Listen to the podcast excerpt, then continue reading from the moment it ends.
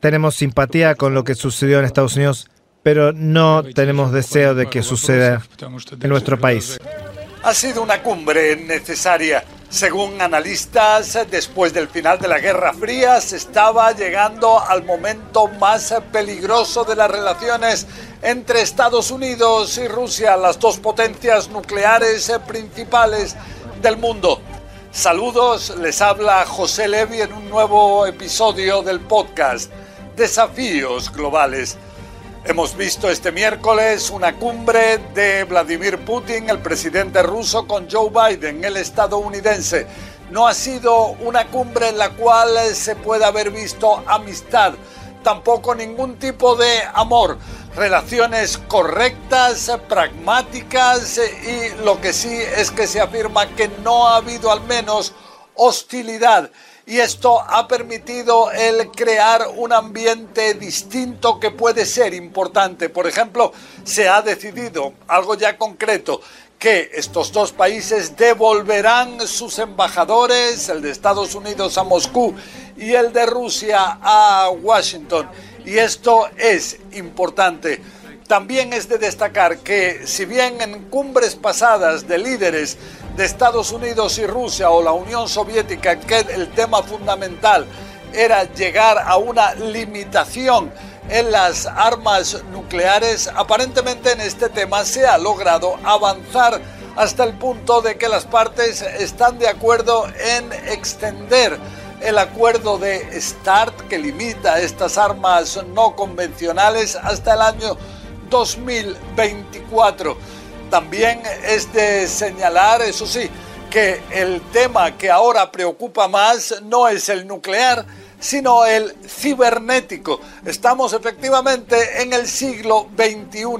Los líderes aseguraron haber llegado a la conclusión de que se va a levantar ahora una comisión que estudie este tema que preocupa muy especialmente a Estados Unidos en lo que respecta a piratería contra compañías, contra instituciones. Este tema despierta enormes eh, temores. También otro aspecto fundamental ha sido el destacado por Joe Biden que llama a Rusia a no inmiscuirse más en las elecciones en su país. Asegura que si algo así vuelve a ocurrir, como según él sucedió en las dos elecciones pasadas en su país, entonces algo así sería intolerable y generaría consecuencias. También otro aspecto destacado por Biden es el de los derechos humanos. Asegura que es eh, intolerable lo que está ocurriendo con Alexei Navalny, este disidente político ruso e inclusive más. Advierte de que si Navalny muriera en la prisión, algo así tendría consecuencias devastadoras. Él no dio detalles a qué se refería con esta palabra.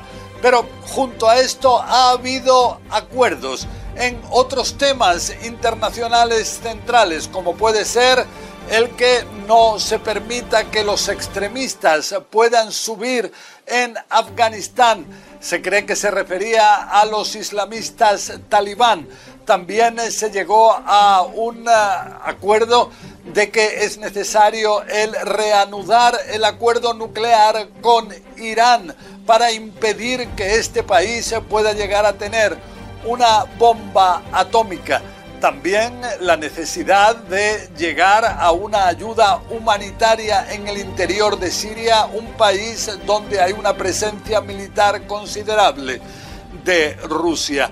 También las diferencias, eso sí, estaban en el tema de Ucrania, donde Estados Unidos exige a Rusia que se retire de la península de Crimea que conquistó hace siete años.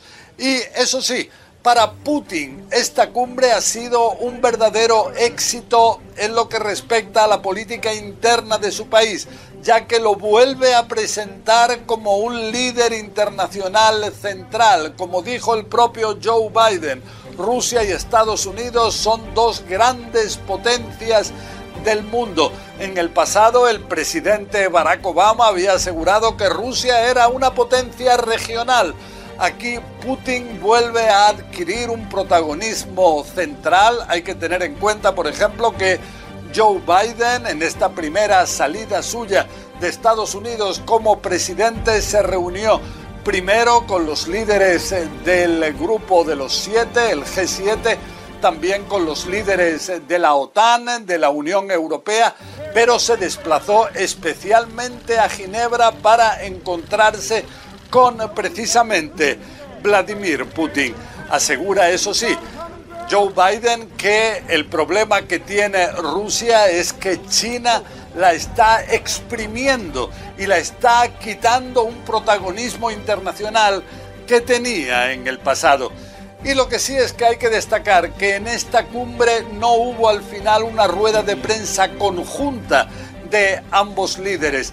Aparentemente Joe Biden no quería hacer el error que aparentemente cometió el entonces presidente Donald Trump tras otro encuentro suyo hace tres años con Vladimir Putin, un encuentro en el que Trump llegó a decir que era Putin el que tenía razón sobre el tema de que Rusia se estaba inmiscuyendo en las elecciones en Estados Unidos, negando así lo que decían sus propios servicios de inteligencia, la CIA Joe Biden temía que en un posible encuentro Vladimir Putin pudiera delante de los medios de comunicación llevarle a situaciones difíciles. Y es que hay que tener en cuenta que Joe Biden ha sido un líder de Estados Unidos que ya durante más de 40 años tuvo contactos con dos presidentes rusos, con tres presidentes de la que fue Unión Soviética. Esto le da una experiencia enorme sobre ese tema. Hay que recordar, por ejemplo, que hace 10 años se reunió ya con Vladimir Putin. Entonces le aseguró que no tenía alma palabras especialmente duras que se volvieron a reflejar hace unos meses cuando aseguró que Putin era un asesino, pero también ese tema ha sido abordado ahora y según afirma Vladimir Putin, él acepta las explicaciones de Biden.